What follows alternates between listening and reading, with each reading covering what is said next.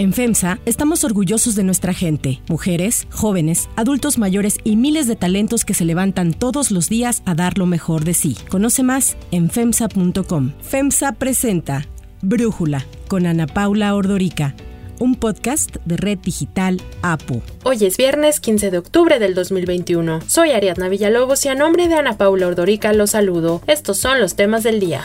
1. CONACIT reserva actas sobre nombramiento de Hertz Manero. El Consejo Nacional de Ciencia y Tecnología, el CONACIT, clasificó como información reservada las actas del Consejo General, el máximo órgano de autoridad del Sistema Nacional de Investigadores presidido por la directora del CONACIT, María Elena Álvarez Buyá, en las que debió aprobarse el nombramiento del fiscal general Alejandro Hertz Manero como investigador nivel 3 en el mes de abril. De acuerdo con Transparencia Mexicana, aunque el acta de la sesión forme parte de un proceso administrativo más amplio, es un documento público por mandato de ley y la decisión de mantener el documento bajo reserva parece más una táctica dilatoria que un tema de debido proceso administrativo. Cabe recordar que durante 11 años el hoy fiscal general de la República fue rechazado por parte del CONACIT debido a su insuficiente producción científica. Tras su primer rechazo, Hertz Manero inició una lucha en los tribunales en la que consiguió ser evaluado nuevamente por cuatro ocasiones más. Sin embargo, el resultado siempre fue negativo por no cumplir los requisitos para calificar su obra como investigación. Tras imponer una queja por discriminación en el Consejo Nacional para Prevenir la Discriminación, el CONAPRED,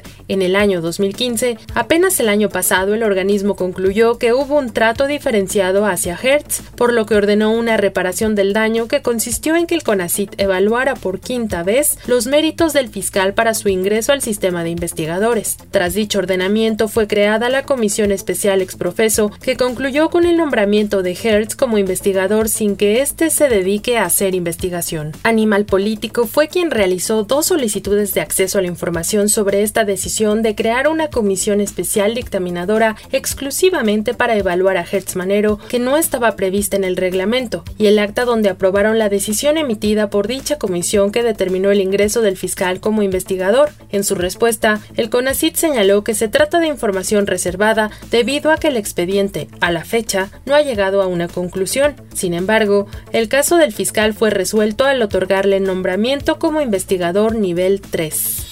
2. Va por México impugna revocación de mandato. Esta alianza tiene un poder político para poder frenar reformas constitucionales por los números electorales que nos dio la gente. Miembros de la coalición Va por México, conformada por el PAN, PRI y PRD, acudieron a la Suprema Corte de Justicia de la Nación para presentar una acción de inconstitucionalidad contra la ley de revocación de mandato. Entre otras cosas, los legisladores de oposición aseguran que la pregunta se amplía indebidamente a ratificación presidencial, porque en lugar de preguntar si se debe revocar el mandato, extiende la pregunta a si debe ratificarle el mandato al presidente. Y es que en caso de que la revocación de mandato se realice el próximo año, la pregunta que aparecerá en la papeleta será, ¿estás de acuerdo en que Andrés Manuel López Obrador, presidente de los Estados Unidos mexicanos, se le revoque el mandato por pérdida de la confianza o siga en la presidencia de la República hasta que termine su periodo? Las respuestas disponibles serán que se le revoque el mandato por pérdida de la confianza y que siga en la presidencia de la República. Esta ley, que fue impulsada por el mismo presidente López Obrador, permitirá realizar una votación a mitad del sexenio de un presidente al reunir firmas del 3% de la lista nominal de electores distribuidas en al menos 17 estados. Y mientras el gobierno federal señala que esta consulta se trata de un ejercicio democrático inédito, la oposición ha acusado al presidente de buscar ratificarse en el cargo y de estar en campaña permanentemente. El coordinador del PRD en San Lázaro, Luis Espinosa Cházaro, comentó que la revocación de mandato es un gasto excesivo y dijo que dicho dinero es necesario en otras acciones. El Instituto Nacional Electoral estima que esta consulta costaría 3.830 millones de pesos. Para Brújula, este es el comentario que realiza Luis Espinosa Cházaro. Presentamos una acción de inconstitucionalidad ante la Corte por lo incongruente la pregunta de la revocación de mandato.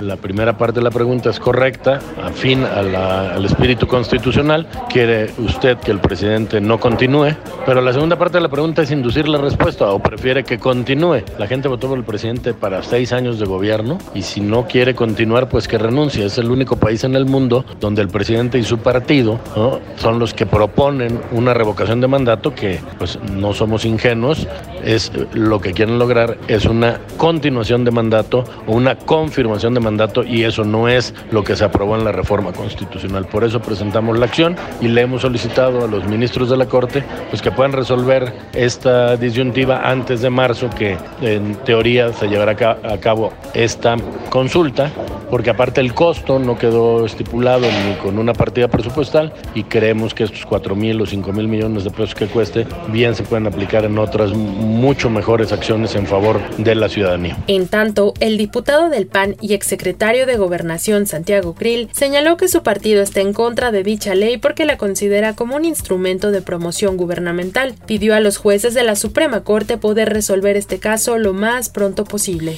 3. El fracaso de Sembrando Vida. De acuerdo con una investigación realizada por Gato Pardo, lejos de mejorar la vida de los beneficiarios y las condiciones del medio ambiente, Sembrando Vida, uno de los principales programas sociales del actual gobierno, está condenado al fracaso, ya que entre otras cosas no están tomando en cuenta el conocimiento ancestral de los campesinos, por lo que las plantas que se pretende sembrar no están madurando. Además, para cumplir con el requisito de contar con 2.5 hectáreas de terreno virgen para poder acceder al programa, en muchos casos los campesinos tuvieron que desmontar sus terrenos y quitar plantas y árboles ya existentes que ya producían. De acuerdo con los campesinos, en el anterior gobierno el propietario se le pagaba por cuidar de la selva dentro de su territorio, pero cuando Andrés Manuel López Obrador asumió la presidencia en 2018, recortaron el presupuesto del programa. El reemplazo del mismo paga a las y los campesinos por sembrar árboles para la producción de frutas y madera, con el objetivo de crear una industria en zonas rurales desfavorecidas durante las próximas décadas.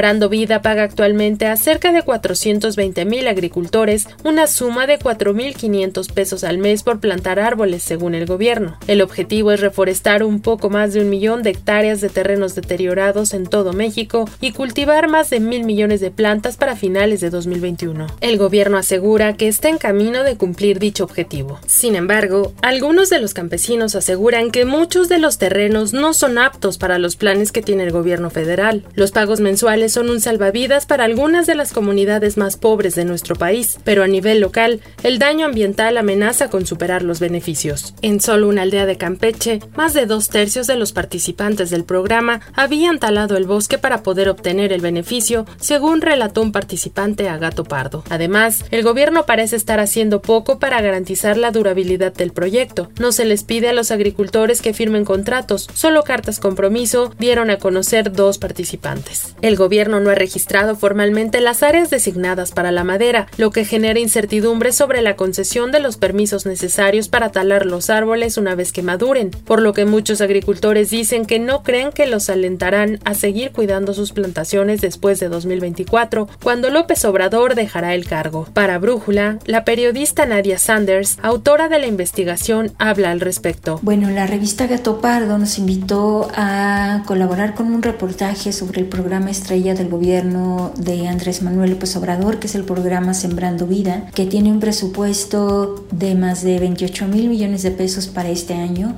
y que equivale al presupuesto de una Secretaría de Estado. El programa social paga 4.500 pesos mensuales a sembradores por eh, sembrar granos y reforestar.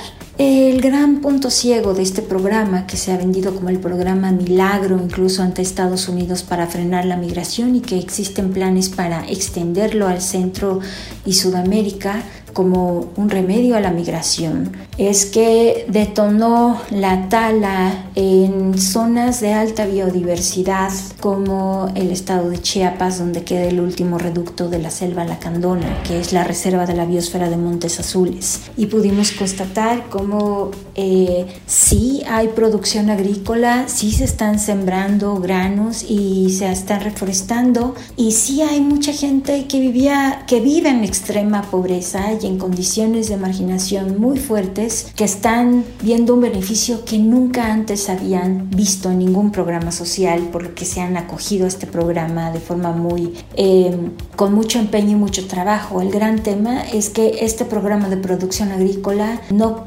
permite o no hay señales que permitan eh, la conservación y recuperación de la selva lacandona, que es uno de los reductos más importantes de selva que hay en nuestro país y en el continente y cuya preservación es eh, esencial y cada vez está más en riesgo.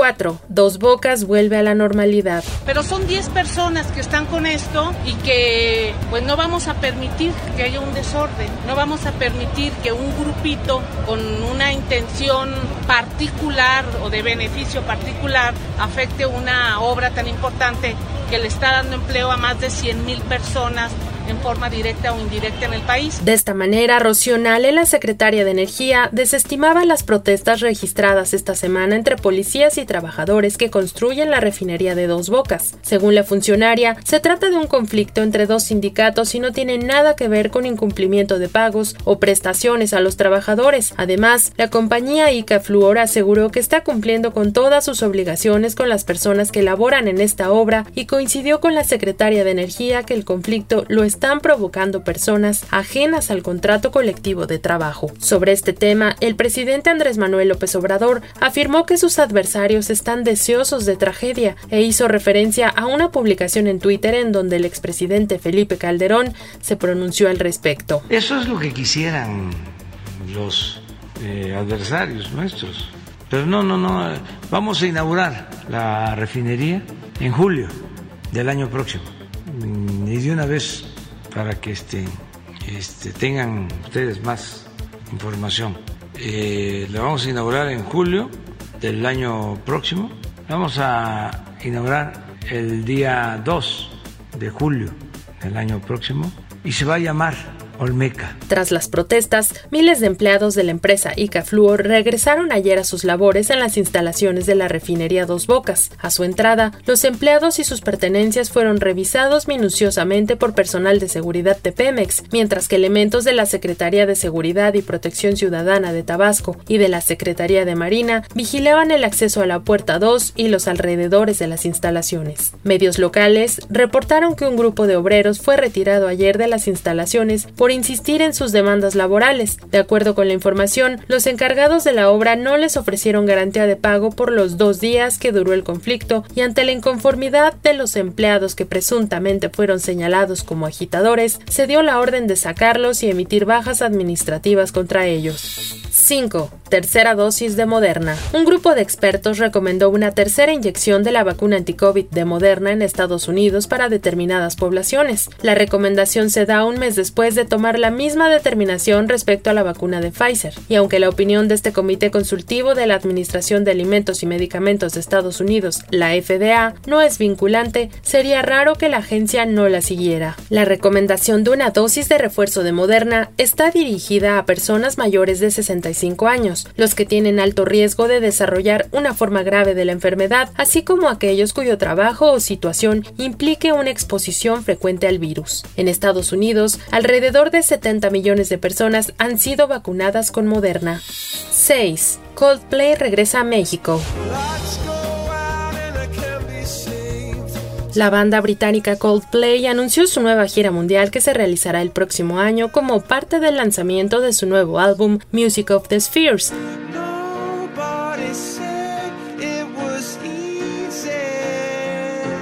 El tour mundial arrancará el 18 de marzo de 2022 en Costa Rica, antes de viajar a República Dominicana, Estados Unidos, Alemania, Polonia, Francia, Bélgica, Reino Unido y México.